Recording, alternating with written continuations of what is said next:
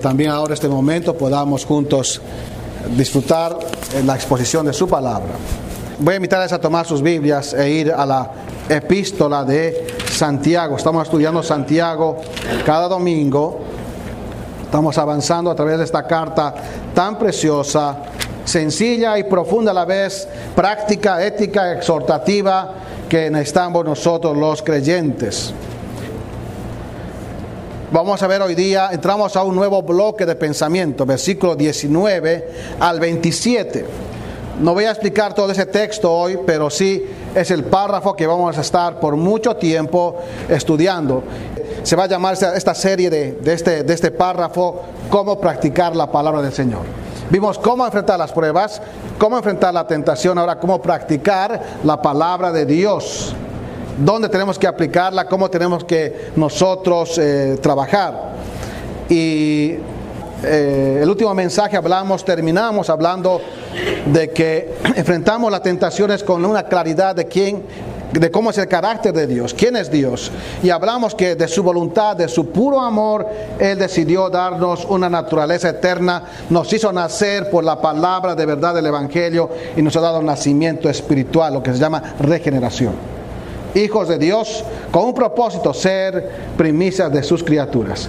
Pero el nuevo nacimiento, según Pedro y según Santiago, el nuevo nacimiento es por obra y poder de la palabra de Dios y obviamente el Espíritu Santo. Pero la palabra de Dios tiene el poder, ahí está el mensaje del Evangelio que llega a nuestras vidas y nosotros entendemos y el Espíritu trabaja en nosotros para comprender el mensaje del Evangelio que Cristo murió por los pecadores, por nosotros somos pecadores bajo la ira de Dios y que hay salvación solamente en Jesucristo. Y hemos nacido de nuevo, nos hizo nacer. Por eso dice Juan, no somos nacidos de carne ni sangre, sino del Espíritu. Y es la bendición. Ahora como, como personas o como nacidos del Señor, como hijos de Dios, como nacidos por el poder de la palabra, llegamos y tenemos que llegar a tener una relación con esa palabra poderosa en nuestras vidas. Es como cuando uno nace en la vida física, tenemos hijos. Hay un vínculo, una conexión con los hijos que nos une por toda la vida. Y estamos relacionados con nuestros padres toda la vida y con nuestros hijos toda la vida. Y qué bendición tener padres que puedan aconsejarte, guiarte, y es una gran bendición. Escuchar el consejo de los padres. Y es lo mismo con el Señor. Hemos nacido por el poder de su palabra y estamos nosotros ahora vincularnos a esa palabra para que nuestra vida se encamine correctamente. Entonces voy a leer este versículo y luego vamos a orar al Señor y continuar con eso. Dice así Santiago capítulo 1, versículo 19 en adelante. Por esto, mis amados hermanos, todo hombre sea pronto para oír, tardo para hablar, tardo para irarse, porque la ira del hombre no obra la justicia de Dios. Por lo cual, desechando toda inmundicia y abundancia de malicia, recibid con mansedumbre la palabra implantada, la cual puede salvar vuestras almas. Pero sed hacedores de la palabra y no tan solamente oidores, engañándoos a vosotros mismos. Porque si alguno es oidor de la palabra, pero no hacedor de ella, este es semejante al hombre que considera se considera un espejo su rostro natural, porque él se considera a sí mismo y se va y luego olvida cómo era. Mas el que mira atentamente en la perfecta ley, la de la libertad, y persevera en ella, no siendo oidor olvidadizo, sino hacedor de la obra, este será bienaventurado en lo que hace. Si alguno se cree religioso entre vosotros y no refrena su lengua, sino que engaña su corazón, la religión del tal es vana. La religión pura y sin mácula delante de Dios el Padre es esta visitar a los huérfanos y a las viudas en sus tribulaciones y guardarse sin mancha del mundo. Vamos a orar al Señor. Padre, gracias por tu palabra. Gracias Señor porque no nacemos por nuestras propias obras. Gracias porque la salvación pertenece a Dios. Y gracias porque en tu plan eterno has decidido darnos vida a través de Jesucristo. Gracias por Jesucristo, nuestro gran Salvador y único Salvador. Y Señor, ahora que te rogamos que al abrir tu palabra, con la cual estamos vinculados por nacimiento, Pedimos, Señor, que nos ayudes a entender tu palabra, que ella habla en nuestro corazón. Suplicamos tu bendición y la guía de tu Espíritu Santo en Cristo Jesús. Amén.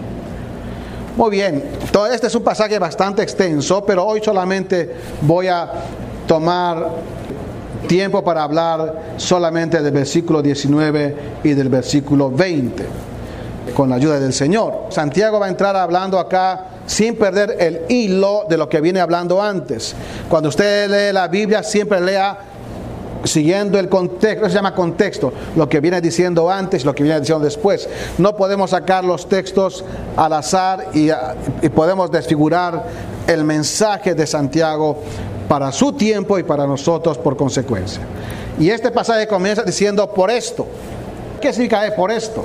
Sencillamente se refiere a lo que dijo antes. Esto es, una, es un conector nada más para lo que vino hablando antes. Por esto. ¿Por qué? Porque hemos nacido de nuevo. Bueno, desde el 17. ¿Por qué? Porque toda buena dádiva, todo don perfecto desciende de lo alto del Padre de las luces. Versículo 18, el de su voluntad nos hizo nacer por la palabra de verdad para que seamos primicias de sus criaturas. Porque de Él viene todo lo perfecto, de Él no viene lo malo y no hay fuente mala de maldad, de tentación que afecte a Dios. De Él solamente vienen las cosas buenas. Muchos de los creyentes estaban preocupados pensando que tal vez las tentaciones y el mal venían de Dios. No, eso es en la esfera humana. Todo eso está en nuestra esfera, en nuestra dimensión de los hombres. Pero de Dios viene todo lo bueno, todo lo perfecto y aún el nuevo nacimiento. Es por su gracia, no porque usted lo merezca, porque yo lo merezca, porque al fin y al cabo todos somos pecadores ah, separados de Dios, bajo justicia de Dios, bajo la ira de Dios. Pero Cristo llevó la ira del Padre para nosotros, para satisfacer al Padre y poder darnos la oportunidad de conocer al Salvador. Pero es por su voluntad y por el poder de su palabra. Él nos hizo nacer por el poder de su palabra del Evangelio. Por esto, y así engancha Santiago, por esto, mis amados hermanos, miren, cuando Santiago utiliza esta expresión, va a hacer una serie de consejos. Es la forma pastoral en la forma afectuosa, filial. Dice, mis amados hermanos. No, dice, no hay diferencia. Imagínense, hemos hablado que Santiago, este Santiago es medio hermano del Señor Jesucristo. Y es, ha sido el pastor de la iglesia en Jerusalén. Y él podía valerse de su posición, de su autoridad e imponer. Dijo, no, no, no, mis amados hermanos. Por esto lo que aprendimos, que Dios es bueno, de él viene todo lo perfecto. La tentación no está en la esfera de Dios, está en la esfera de los hombres, de sus concupiscencias, de sus deseos inclinados por la caída del pecado. De Dios viene todo lo bueno, Él no va a cambiar, su carácter es único, su naturaleza es perfecta, no hay mudanza, no hay sombra de variación. Hace unos días atrás hubo un eclipse total en Argentina por unos dos minutos y poquito más, se puso todo oscuro. Se cruzó la luna en medio del sol y se puso oscuro. Los astros tienen variaciones, hay sombras, hay penumbras eh, en los astros, pero en Dios no hay, Dios no cambia. Es el Dios que, en el cual creemos y amamos. Por dice, por esto, mis amados hermanos, por todo lo que hemos estudiado hasta ahora, lo que hemos visto, mis amados hermanos, todo hombre sea. Y aquí vienen las exhortaciones, los consejos de Santiago en su calidad de pastor. Un detalle antes de seguir avanzando. En todo este gran párrafo, la palabra clave es la palabra y con distintas imágenes. Usted puede ver ahí, tenemos la palabra, una imagen de palabra implantada, que es la semilla. Tenemos más abajo la perfecta ley de la libertad. Luego tenemos de manera implícita eh, que como el espejo donde el hombre se considera. Son palabras importantes que tienen que ver figuras con la misma, el mismo concepto de la palabra de Dios. Por la palabra de Dios nacimos y necesitamos tener una relación con esa palabra. Un vínculo especial porque ella, la palabra es nuestra guía ahora y es también la semilla que ha sido implantada en nosotros y tiene que ayudarnos a crecer y a crecer y a crecer. Pero también es el espejo donde podemos mirar nuestra alma.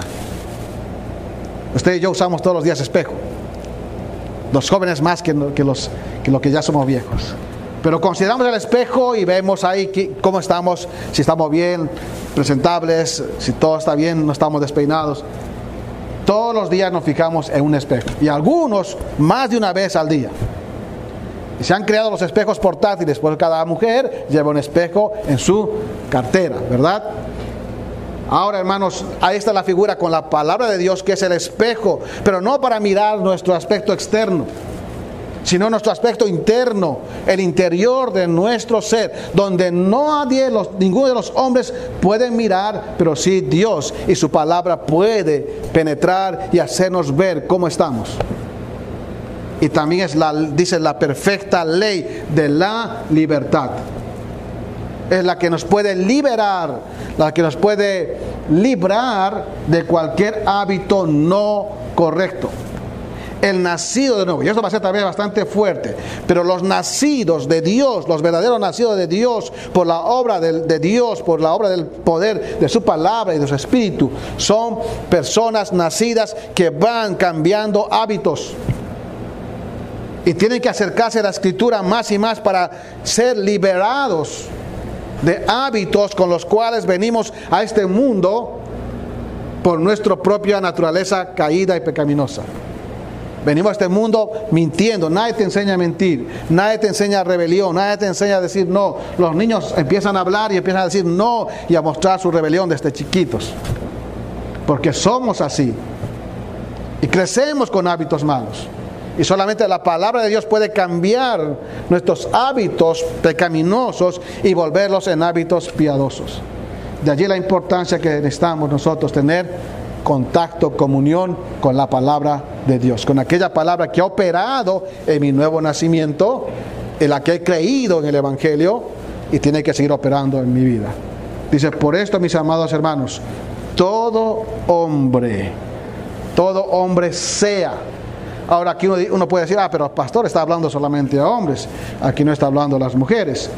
Ahora déjeme explicarle, en la Biblia a veces se utiliza así expresiones como estas en sentido general, en sentido colectivo. Aquí este es un uso en el texto griego, está en el texto griego paz antropos, de ahí viene antropología, el estudio del hombre.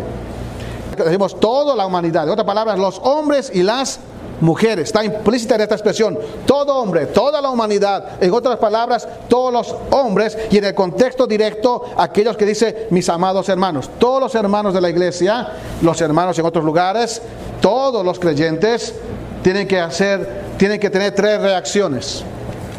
Y dice Santiago, pronto para oír, tardo para hablar, tardo para irse. Y aquí va a hablar cómo practicar la palabra. Tenemos que practicarla en la en las reacciones o actitudes correctas.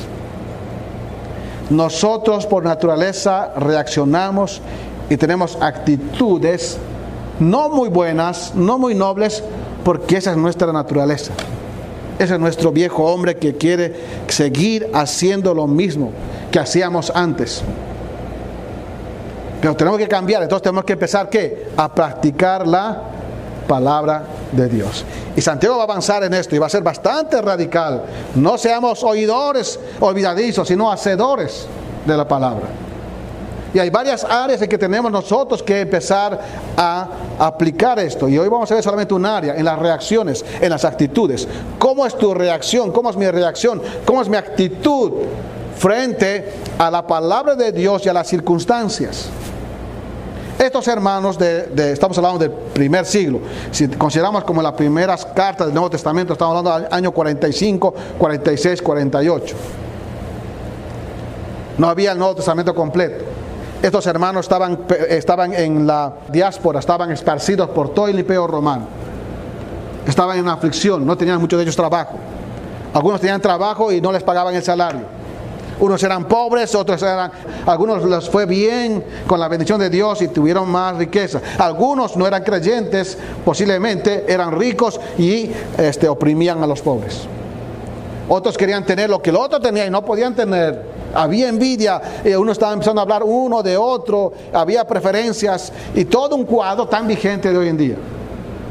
Y para enfrentar toda esa clase de circunstancias necesitamos nosotros tener una relación con la palabra de Dios. y que nuestras reacciones, nuestras actitudes se, se, encuadren en lo que Dios nos marca y nos detalla ahora en este pasaje. Entonces vamos a ver que hay aquí tres consejos para que nosotros reaccionemos correctamente y tengamos las actitudes correctas. Y Santiago diciendo, eh, comienza diciendo, por favor hermanos o mis amados hermanos, todo hombre sea. Ahora, antes que me olvide hermanos, a ver, nos saltamos algunas palabras, pero acá dice, todo hombre sea. Este es el verbo principal en este texto. Ese es el sea. Disculpe el tecnicismo, pero la idea de este verbo es, está demandando una acción continua, permanente de hacerlo. O sea, es el consejo de Santiago. Por favor, amados hermanos míos, continuamente existan, vivan, sean, que prontos para oír, tardos para hablar, tardos para enojarse o airarse. Ahora, son tres detalles en la vida que luchamos todos nosotros. Con algo no luchamos, que somos rápidos para hablar. Y a veces ni pensamos, obviamente, a veces ni pensamos.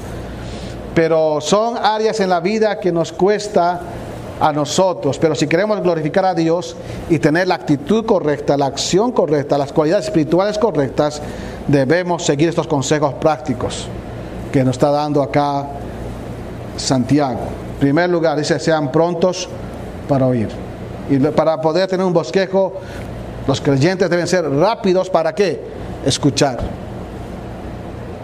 El mundo es rápido, como dice Romanos 3, sus pies presurosos a derramar sangre. Vivimos en un mundo donde son rápidos para la maldad, para dañar al prójimo. Y aún nosotros somos tan rápidos para pensar siempre negativo y mal y a veces hablar tan rápido sin pensar. Pero nos cuesta oír.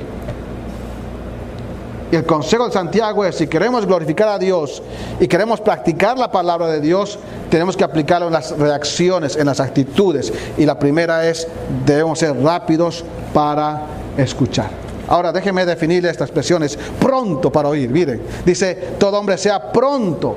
Todo creyente, todo, toda la humanidad, en otras palabras también, pero específicamente los creyentes, sean pronto para oír, pronto.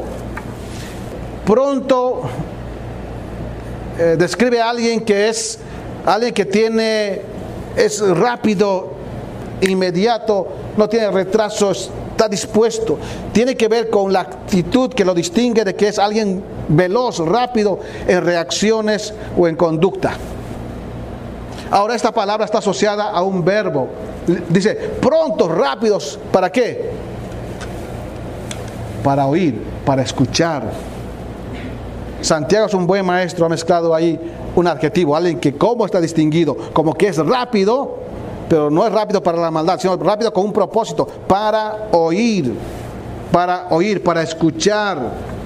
Y el consejo allí es que nosotros debemos estar prestos este, para poder oír, para poder escuchar el consejo, para tener la facultad dispuesta, la virtud de poder escuchar lo que la palabra de Dios dice y el consejo de Dios me quiere decir.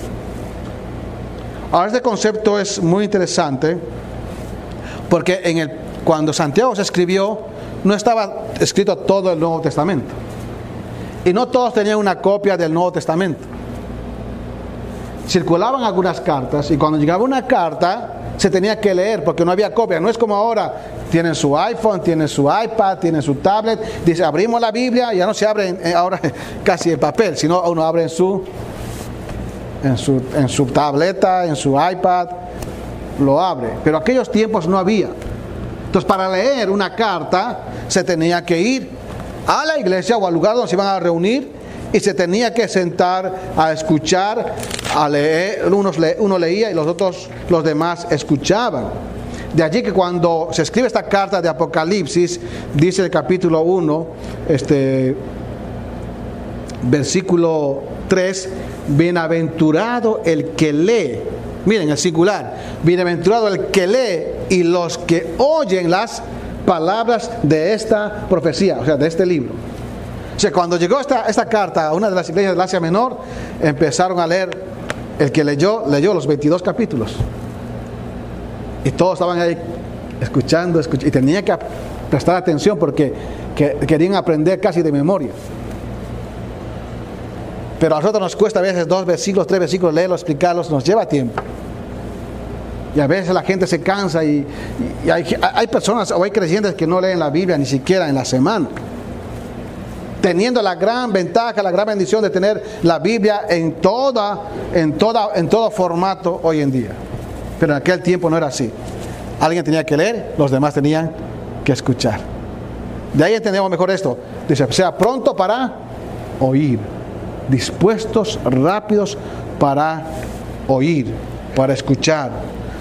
Alguien dijo lo siguiente, este sentido de oír o facultad es muy importante porque uno puede desviarse por el oír, pero no por el ver.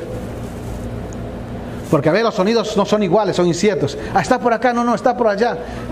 Buscamos el sonido, pero no nos ubicamos exactamente como cuando vemos algo. Es una facultad que podemos perder nosotros muy, muy rápidamente.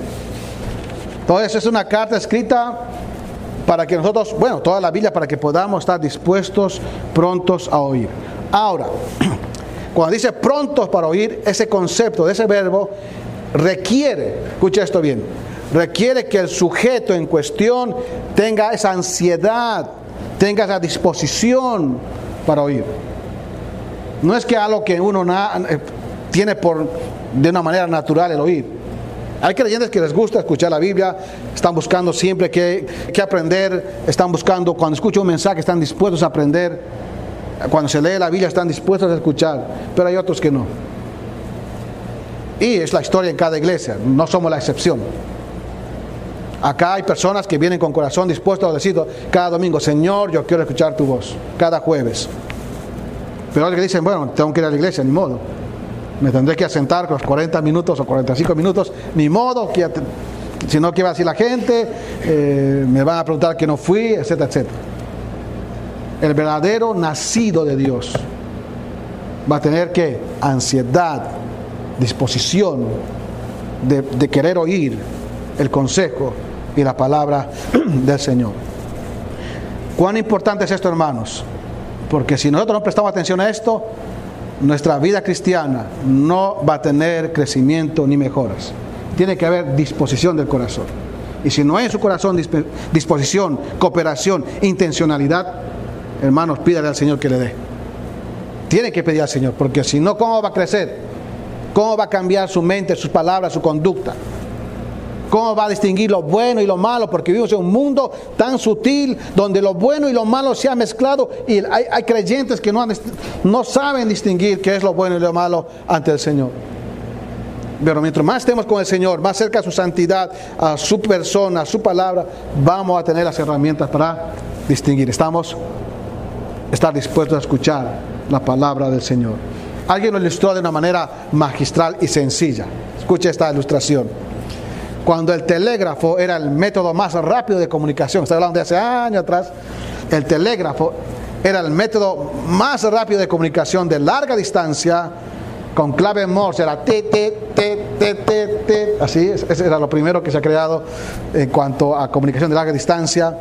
Dice que un joven solicitó trabajo como operador del código Morse, fue a buscar trabajo, en respuesta a un anuncio en el periódico se fue a la dirección, entró, en una oficina grande y ocupada, llena de ruido, incluyendo el sonido del telégrafo. Se escuchaba el telégrafo en medio de, todo el bullicio. En el fondo, un anuncio en el módulo de recepción indicaba a los solicitantes llenar una forma y esperar hasta que se les llamará a entrar a la oficina interna. Llenaban la forma y le decía a la gente, la secretaria, esté pendiente a escuchar que se le va a llamar. El joven que buscó el trabajo llenó la forma, se sentó junto con otros siete que también estaban esperando su turno. Él llegó tarde, estaban ya siete, y estaba allí eh, esperando. Después de unos minutos, el joven se paró, cruzó el cuarto y fue hacia la oficina interna y se metió. Naturalmente, los otros solicitantes se preguntaban qué estaba pasando, murmuraban entre sí que no habían llamado a nadie todavía. Asumieron que el joven había entrado, que había entrado había cometido un error y sería descalificado. Dentro de unos pocos minutos, sin embargo, el gerente acompañó al joven fuera de la oficina y dijo a los demás solicitantes, caballeros, muchas gracias por venir, pero el puesto ya está ocupado. Espera un minuto, ya no entiendo. Empezaron a hablar los demás. Él fue el último en venir y nosotros ni siquiera tuvimos oportunidad de ser entrevistados. Sin embargo, a él le dan el trabajo. No es justo. El gerente dijo, lo siento, pero los últimos minutos, mientras estaban sentados allí, el telégrafo les estaba mandando un mensaje en código Morse que decía, si entiendes este mensaje, entra, el puesto es tuyo. Ninguno de ustedes lo escuchó ni lo entendió. Este joven sí, el trabajo es suyo. Y a veces vivimos en un mundo lleno de, trabajo, lleno de ruido, como esa oficina, ¿verdad? Vivimos en un bullicio de los afanes, del orgullo personal, de la comodidad, de la insensibilidad, de las presiones de la vida, la dejadez, el materialismo, la falta de interés, la mundanalidad, etcétera, etcétera, etcétera y nos impiden escuchar lo que Dios quiere decir en nuestras vidas. Estamos tan afanados, tan ocupados, que no dedicamos ni siquiera 10 minutos serios, responsables de buscar a Dios. Hermanos, es el problema y es la causa de que muchos de nosotros no maduramos, no crecemos. Y no hemos empezado a distinguir claramente lo que Dios quiere para nuestras vidas. Tenemos que ser prontos para oír, rápidos para escuchar, no, no el chisme del día, no, qué sé yo, no el cuento del día, la historia del día, no, no, no. ¿Qué es lo que Dios quiere en su palabra para mi vida? Segundo, dice tardos para hablar. Miren el contraste, pronto para oír, pero tardo para hablar. Es la segunda actitud. Y eso tiene que ver con que nosotros debemos ser reflexivos, saber pensar antes de hablar. Es la idea, tardo para hablar. No significa alguien que no debe hablar nada. Cuando dice tardo, la idea es que, que tenga un poco de demora,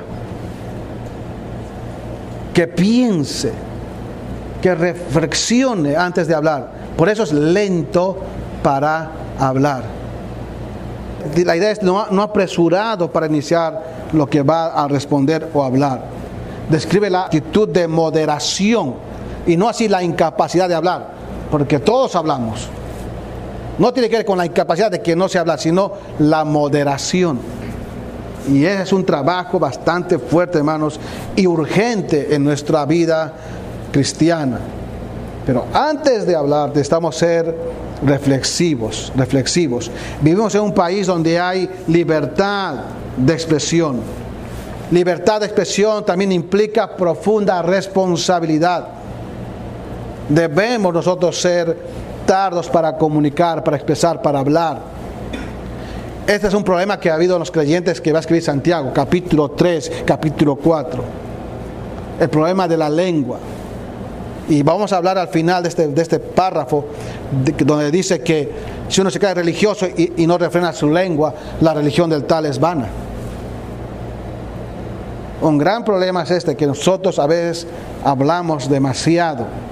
Tenemos que ser reflexivos para expresarnos cuando hablamos con alguien con reacciones correctas, no superficiales, no reacciones inmaduras, no reacciones incongruentes, no reacciones ignorantes, sin conocimiento o inmoderadas.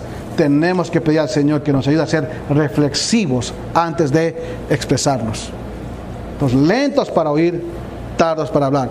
Esta es, una, esta es una carta escrita a un grupo de gente de trasfondo judío. Y había muchos dichos rabínicos en el tiempo de Santiago y antes. Y algunos de ellos decían lo siguiente, mira, Dice, el silencio es una cerca, es una valla para la sabiduría. El silencio. Es como una protección. Otro rabino decía, incluso un tonto, siempre que él guarde silencio, es considerado como sabio. Otro rabino dijo, el, el discurso vale un selah, pero el silencio dos. Un selah es aunque es un poco indefinido el concepto, usted va a leer en los salmos, aparece abajito, Selah, Selah. Esa era una indicación de que hacían meditación, una pausa. Te va a ver algunos salmos. Era como una pausa, una meditación en lo que estaban haciendo. Entonces dice aquí, el discurso vale, dice, vale un Selah, el discurso, cuando se habla para meditar, sí, una pausa, pero el silencio, dos. ¿Mm? Dos tiempos para meditar. Otro dijo, todos mis días crecí entre los sabios y no he encontrado nada mejor para los hombres que el silencio. Necesitamos a veces pensar y no ser presurosos para poder hablar. Y los libros del Antiguo Testamento, especialmente los libros de sabiduría, están llenos de consejos, llenos de, de consejos para poder nosotros tener cuidado en esta área. Solamente lo voy a leer algunos. Proverbios, por ejemplo, 10, 19, dice lo siguiente. En las muchas palabras no falta pecado, mas el que refrena sus labios es prudente. Proverbios 11, 12. El que carece de entendimiento menosprecia a su prójimo, mas el hombre prudente calla. El que anda en chismes descubre el secreto mas el de espíritu fiel lo guarda todo. Capítulo 13, versículo 3. El que guarda su boca guarda su alma, mas el que mucho abre sus labios tendrá calamidad.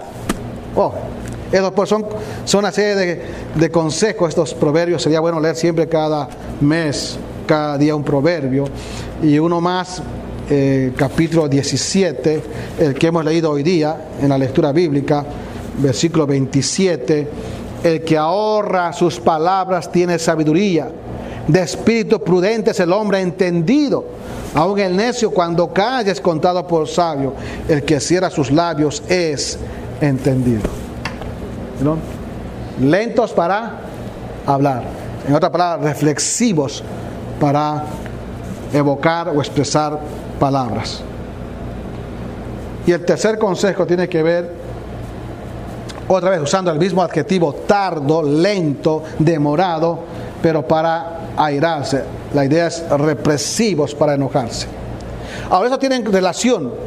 Cuando uno no sabe escuchar, no entiende, y de pronto le gusta hablar mucho, de pronto no le entiende el otro, no está de acuerdo, empieza a enojarse, enojarse, por eso va la ira y empieza a enojarse con su hermano, con su prójimo, porque no le entiende o no lo que pensaba, porque no ha escuchado bien muchas veces. Eso está relacionado uno a otro.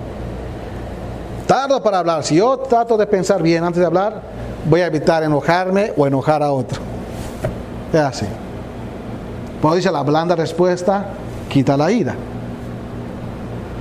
Tardo para airarse, lento, demorado, el mismo concepto, pero dice tardo para airarse, para enojarse. Aquí esta palabra airarse no es un verbo, acá es sencillamente sustantivo, define el concepto de ira. Y en la Biblia ira acá especialmente significa indignación. Esto es indignación, enojo, enojo. Ahora es un enojo a veces continuo se usa para Dios, cuando dice en Romanos 1.18, porque la ira de Dios se revela desde el cielo. Dios tiene ira, sí, pero no está en el sentido de los hombres, no está en nuestra esfera. La ira de Dios es la indignación continua por la maldad continua del hombre. Pero Dios no va a desvariar, no va, no va a desvariar en cólera y va a insultarnos o va a maltratarnos. No es así Dios. Su carácter santo no lo permite. Él tiene enojo, ira, disgusto, indignación, sí, por eso destruyó este mundo en Génesis 6 en adelante, porque se arrepintió de haber creado al hombre. Ese día estaba enojado, disgustado, y tuvo que en su justicia retribuir eso al pecado. Hoy en día Dios igual sigue teniendo ira, pero a la vez es lento para la ira y está teniendo misericordia para que muchos procedan al arrepentimiento y vengan al Señor. Y dice acá que el creyente, el nacido de nuevo, tiene que ser tardo para hablar, también tardo para enojarse. Pero ¿qué pasa acá con los hombres? Porque miren el versículo 20, porque la ira del hombre no obra la justicia de Dios, la ira del hombre. Se está hablando de la ira en la esfera humana, no en la esfera divina, porque no podemos compararnos con él.